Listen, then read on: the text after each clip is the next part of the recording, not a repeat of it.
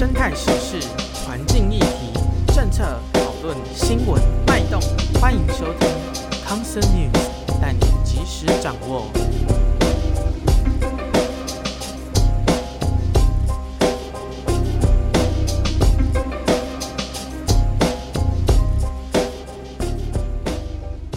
深色的议题，企图以华丽的名义来掩饰。欢迎来到康森制药，我是吕博猫，我是弗莱鸟。欢迎来到康森 News 第二十集。康森制药首波衣服不是你企鹅 T 开始预购喽！欢迎到 FB 粉丝专业置顶天文链接购买，我们也会将链接放在本集的资讯栏位当中哦。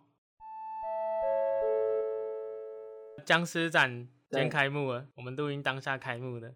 一个朋友跟我说，这是现在现场爆多人哦，哇！他是不是找那些特殊的宗教团体帮我宣反宣传、负面形象？我觉得，我觉得不管他们有没有宣传，我都本来就很想去。对啊，我本来我那时候看到这个展，我就想去，可是好远。我想说今天或者是说过几天，等等再少一点再去好了。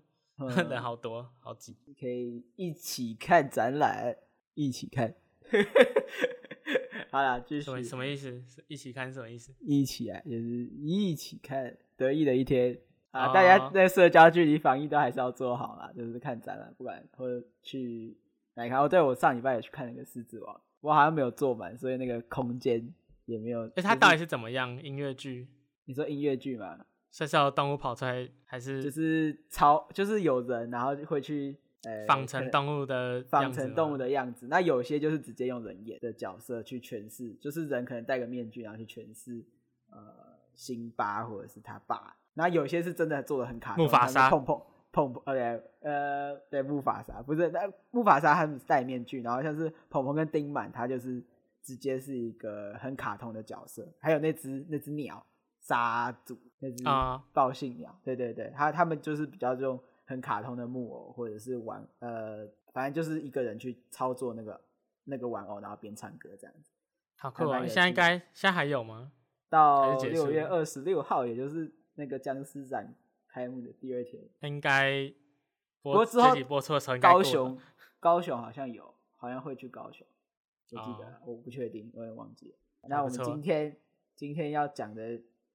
跟那个小巨蛋，因为我我是去小巨蛋是看狮子狮子王，它是一个体育馆嘛。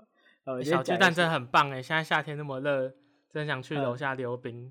哦，真的？哦，我没有去那边溜过冰。我我之前溜小小巨蛋里面有冰宫啊，也是那个冰刀的。对对对对对，土城体育馆，然后去那边溜溜冰这样，也是蛮蛮凉快的，在这个炎炎夏日的季节。而且给大家一个小技巧，就是要去的话，就要去刚开门的时候，不然那桌那地板会被刮滑，然后你滑到一半，你就可能会被那个轨道吸走，被其他人刮出来的那轨道吸走，很恐怖。因为大家都在外面绕圈圈，然后你就外面会一圈一圈的那种轨道，很像那个古早那种黑胶上面有一条一条的那种被针划过去那个轨道那种感觉。那个轨道，然后你的那个直直排的那种冰岛啊。滑到一个轨道的时候，你会被那轨道吸走，不小心就出轨，你就会可能会跌倒这样。OK，对，那小巨蛋他们就一个体育场馆嘛，然后最近台湾有一个跟生态有关系，然后被虽然有一点争执，然后有一些争议的体育场。小岩上吗？小岩上，小岩上。那体育场馆其实台湾就是东半部台东的县立体育馆，它最近居然也扯上了生态议题，而且还有一点小小的争执，跟就是在网络上有一些舆论。然后这件事到底是为什么？居然体育场会跟生态议题扯上关系？那我先念一下六月十一有一个新闻标题，它是联合报发布的：台东县府盖十五座新厝，让小雨院搬家没烦恼。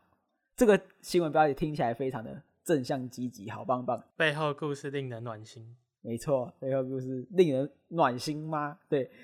那这时候他们还附了两张图，一张就是呃，他们架设那个十五个新厝，那个新厝大概长怎样？就是一个小木屋，小木屋，小木屋。对，你画一个最简单的房子，然后中间不要画窗户，直接打一个洞，画圆圈圈，就是那种很经典的鸟屋的那种格式，那种样子。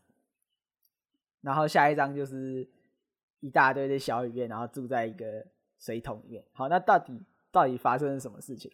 就是事实上就是因为呃十一号的时候，也不是说十一号之前，就是县府他们想要去整修这个体育场馆，然后整修这个体育场馆呢，却发现说哦，它上面其实蛮多小雨燕住在上面筑巢，因为现在三到九月是小雨燕的繁殖季，然后小雨燕在上面其实筑巢也是蛮正常的事情。啊，就很多小雨燕在上面筑巢，他们觉得说，哦，可能会干扰到工程，或工程干扰到他们，然后他们就把这些巢给移出来，然后准备了十五个巢。那事实上并不是这么单纯哦。第一个是巢，人工巢，其实我刚才形容那个很简单房子样态的人工巢，其实并不适合，就是小雨院可以去居住。那第二个是说，你看他们准备了十五个新厝，那可是事实上。有几只小雨燕在那边呢？后来发现有大概两百只，两百一一十八只，两百只小雨燕住在十五个新厝。虽然我不是数学家，但这听起来不妙，对吧？一一间要住大概十四点多只这样子，嗯、一一栋房子十四点多只小雨燕在里面，这也太台北市了吧？这这不是台东该住有的居住环境啊！强迫你住胶囊旅馆，这样没错，就就就是很就是光听数量，我们先不要管巢的样态，数量就超级奇怪吧？怎么会这样子呢？然后也因为这样子，他们又发了刚才听起来蛮正面积极的，就是新闻稿嘛，让大家开始去呃一些本来会重视一些生态新闻的人，可能就看到这件事情，然后就有点不开心，会觉得哎、欸，好奇怪啊！你明明没有做很好，为什么会说自己这么棒？然后，然后我。接着呢，这些这些很可怜的小雨燕当然没办法住在里面，所以死了蛮多只。然后领管处也出来了，好好的积极处理，因为毕竟在网络上也吵开了。然后这时候，哎、欸，我我好奇一个点，就是你刚才说那种小木屋的房子不适合小雨燕，那那种小木屋是为了为了哪一种鸟的类群呢、啊？那小雨燕又比较需要怎样的巢吗？屋子这样子？哦，小那个小木屋，通常如果真的。会使用，就野外可能会使用鸟。一般我们可能会看到山雀啊，他们或者是说八哥，他们会使用这种，就是有洞，然后而且里面有一点小小的空间，他们会会使用这种呃来居做他们居住。像有时候你们会看到八哥可能住在那个路灯嘛，还是什么那个那叫什么？那个红绿灯。红绿灯，对对对，就是有这种圆圆的孔，然后里面有一个小空间，他们会住在这里面，没有错。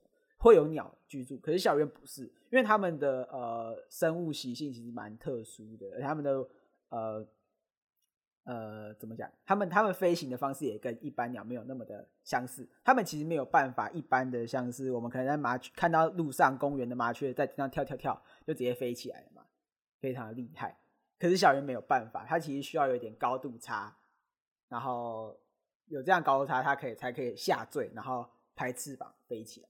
它不能直接从地板上就直接跳一跳就飞起来，它没有办法，它一定要到勾到比较高的地方才可以飞。那它们原本的巢可能用一些呃呃干草啊，或者是线啊，或羽毛，或一点绒毛，然后编织而而成，然后会一坨一坨的，真的是一坨一坨的感觉。然后在那个梁柱或屋檐附近，然后一次可能就是呃三个啊到十个一一大窝的巢在那边，然后他们有一个小洞。会从里面可以有这样下坠的方式，可以帮助呃他们自己飞行，然后小鸟出来也是要往下跳，这样跳楼的方式飞起来。那像那种下面有底盘的这种巢，他们根本没有办法跳出来，这是第一点。那另外是说鸟类其实在育雏的时候非常容易受到惊扰，你稍微有点惊吓或干嘛，他们可能下了一颗蛋，或者鸟爸爸、鸟妈妈已经把鸟孵出来，可是因为觉得这边太不安全，他们通常。有可能就真的放弃这一窝巢，然后不会回去，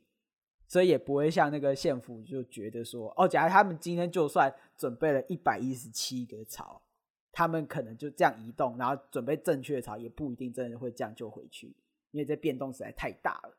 OK，所以，哎、欸，他，哎、欸，他们是把那那个小院宝宝就用个桶子装着，然后希望就是说，哎、欸，我把幼鸟就移到新的巢里面，然后它的鸟妈妈、鸟爸爸就会。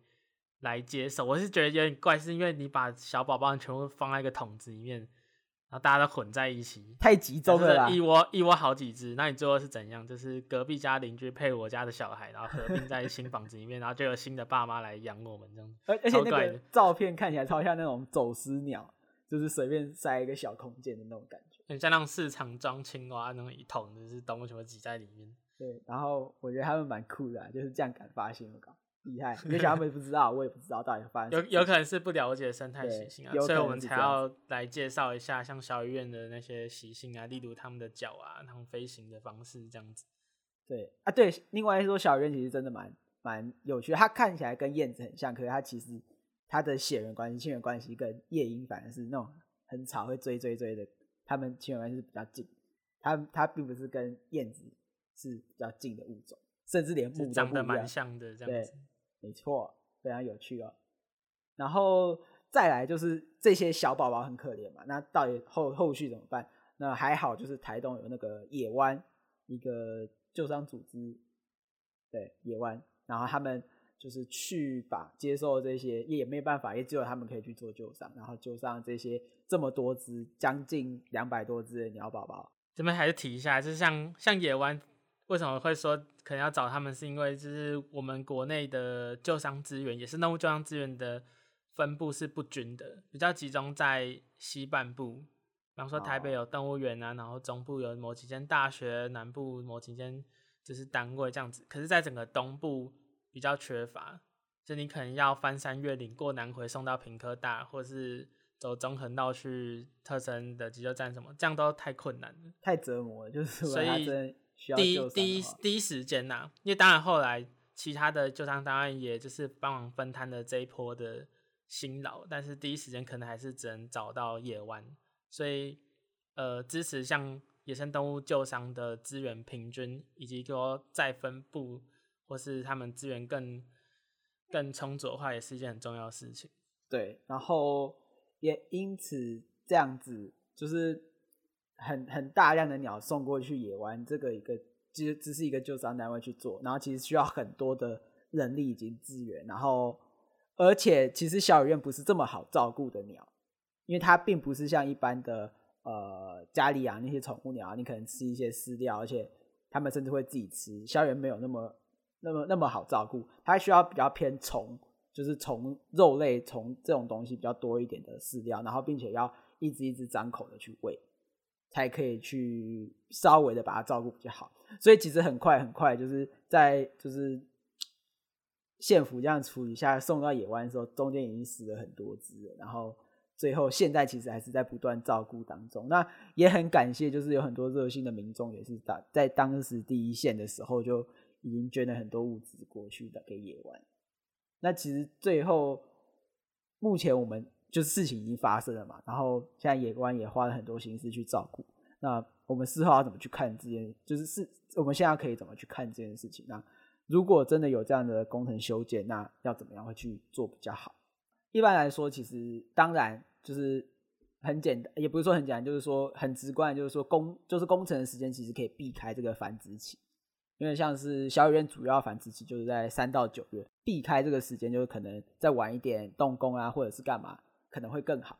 那不过事实上就是说，这比较不好实行的部分，可能是因为工期已经签好了，就是已经确认好了，你很难因为在刚开始没有考量这件事的情况下就去做呃往后的修正。那这可能是未来在做一些生态检核或评估上，可能要去多考虑的一件事情。它因为除了呃像是那种大规模基地开发之外，像这种工程修建，那我们要怎么去去做它的生态评估？这个还是需要大家去一起去集思广益的地方。要怎么去定义它？要要不要去做生态评估这样子？然后再来是说，其实好像有一些人说，这就这件事来说。小雨院其实当时并没有真正的影响到在，不是真正的在施工的位置上，而是在。不过，不过大家可能也会是担心说，这样工程会不会惊扰到他们了？可是我有在看几个新闻，是说，哦，如果他们就是顺势就此移走的话，那可能也可以解决地上大便的问题。啊，你说他刚好趁着这个，就趁着这个工程，然后把以后的那个强制迁村，对，强制迁村。其实有很多比较友善的方式，就是比方说，真的如果很在意这个的话，就是可以安安一个板子在下面呢、啊，那就是定定时清掉就好了。这样对啊，对啊，对啊。像很多燕子，有些人会拿雨伞，就是那种骑楼的燕子啊，不知道大家有没有看过，会拿雨伞或者是拿一个珍珠板就放在那个。我们家外面是那个店家，家旁边有一家面包店。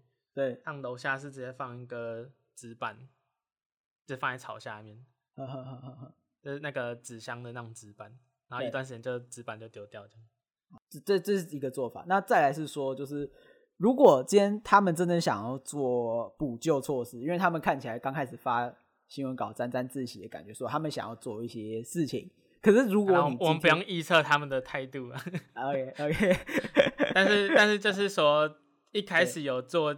尝试想要补偿或者补做，就是工工程既然的发生，然后会有势必会有前朝的这种问题嘛？对，他们可能还想想说说哦，那我们可能做一些替代方案，例如补救这样子。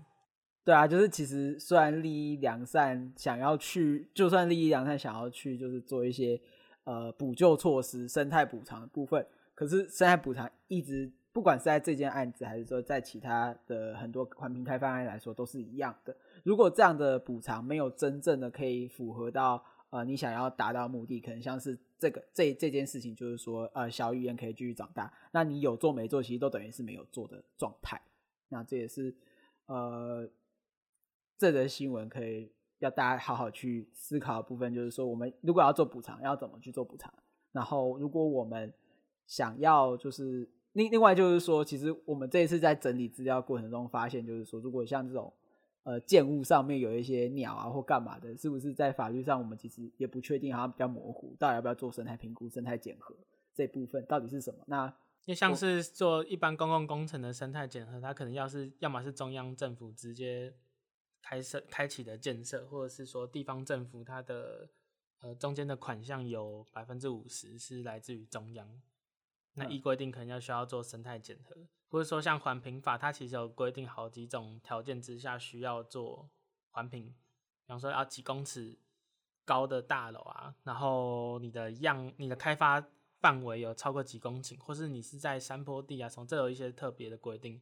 但是一般在都市里面，只是要做个比方说拉皮改正这种整修，其实很难说在现行的规定有一定程度去约束这样子。呃，这可能是比较模糊的地方，那也是需要我们大家一起去努力改善的地方。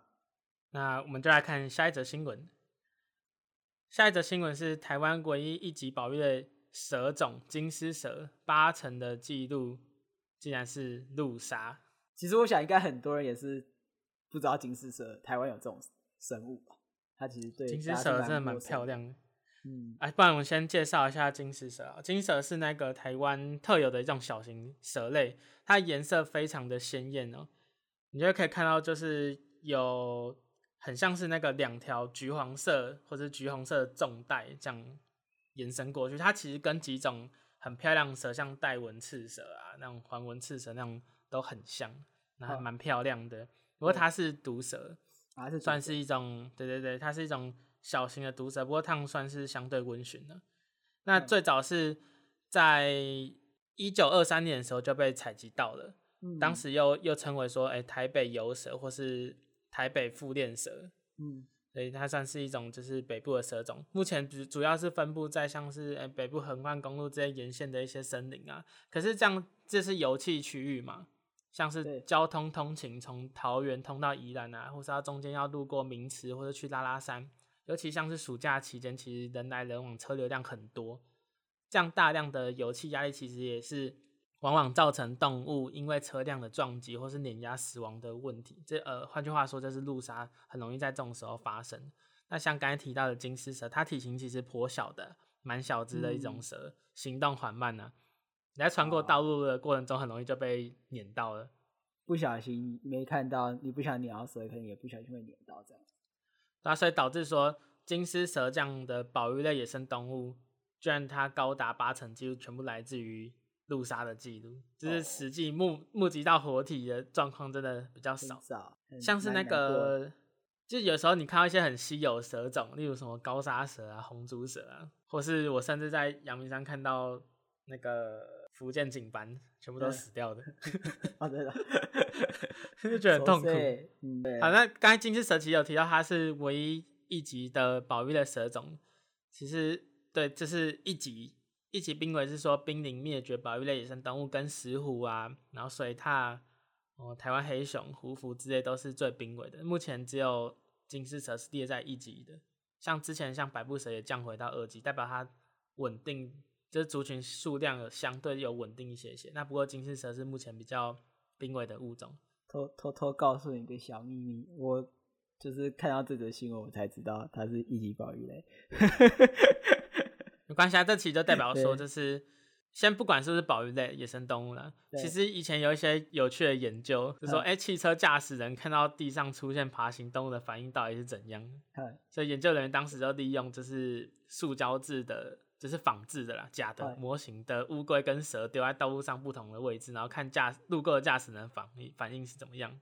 对，所以如果看到地上有一只出现动物是乌龟的时候，多数的驾驶人会选择闪开。或者是就反正绕过去继续行驶，可如果发现是蛇的时候，有些用路人是直接碾过去。盖，这个是不是很那个啊？就是那种社会社会社会实验那种。而且他还他还有就是说，有可能他是没看到啊，不小心这样子，因为蛇比较小，或者说更刚好在路中央。不是哦，他说他不是有说放在各个不同位置嘛，所以有几只蛇是放在道路边缘，就是比较旁边，不是车道的地方。对。然后有有观察到有驾驶人会特别。开过去，然后想。哎、欸，这个这个感觉在台湾可以拍。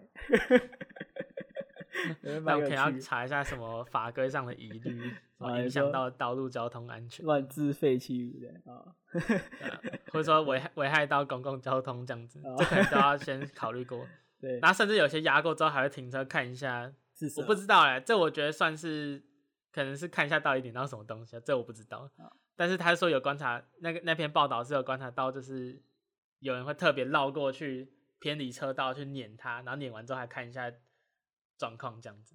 嗯，好，这只是一个补充，就代表说，其实我们对于就是蛇类的路杀状况，其实是有点严峻的，因为他们没办法很很轻易的穿过这些道路。对，然后再就是对于这样野生动物的态度，也是 也是要稍微就是我们可以去改善的，就是。有些人会说，呃，我是为民除害嘛，不然的话蛇会咬到别人呢、啊。可是事实上蛇，蛇蛇其实蛮蛮胆小的，你其实有一些干扰或是躁动，蛇就会跑走。所以说打草惊蛇是确实是在大部分时间都是有用的。嗯，至少在台湾。那对对对对，蛇类有它的生态的意义跟价值啊，所以许多人因为因为不了解，所以身心恐惧嘛。那靴子里有蛇怎么办？就倒出来了。我也为了要改善类似的问题，像是特有生物研究保育中心从二零一九年的八月就跟工总局开始合作，他们在就是北横公路的沿线容易发生金丝蛇路杀的热点，他们就在边坡架设一些围篱、地下通道。对，还有就是旁边不是都有水泥的护坡吗？有些道路旁边有水泥护坡，他们有架设一些菱格的网、菱格网，让一些蛇类可以。比较轻易的爬上去到边坡，因为如果直接完全纯水泥，有些动物可能爬不太上去。就换句话说，它就是工程单位有建立一些就是引导动物避开道路，或是比较容易穿越道路边坡的措施。嗯嗯嗯，这是一则小新闻啦，就是简单来讲说，这是也是在讲路杀议题，但是这次的重点是说，哎、欸，我们这种保育类野生动物居然漂亮，目击记录还比较少，大部分都是遇到是路杀状态这样子。对。好啊，久违的做了一次就是 Concert News，还有点怀念，怀念，不错不错。上上一集是很久很久以前的，上一集是什么我都忘记了，应该是讲那个啊什么那个北市公园禁止喂食啊，对对对对，还有什么台十八线大火什么之类的，去年，我们回来了，我们回来了，OK，好，那我们今天节目就到这边。结束，我是 Fly 鸟，哎，我是吕博猫，我们下次再见哦，拜拜。我还是很想要去看那个，哼，僵尸展，僵尸展可以啊，等少一点的时候再去好了。嗯，你可以去公路上看金丝蛇的僵尸啊。看，哎，我们有做一张梗图，嗯，我觉得还不错，分享给大家。伯劳鸟啊，我们做一张伯劳鸟配合那个台南。僵尸展的这个图片，欢迎各位前往 Facebook 社团，叫做生态迷因保育研究中心，还有它我们的 IG 扛车 means 扛车制药都可以找到我们的最新梗。最近节目在公司，没关系啦，好了，就这样了，就这样了，拜拜，拜拜。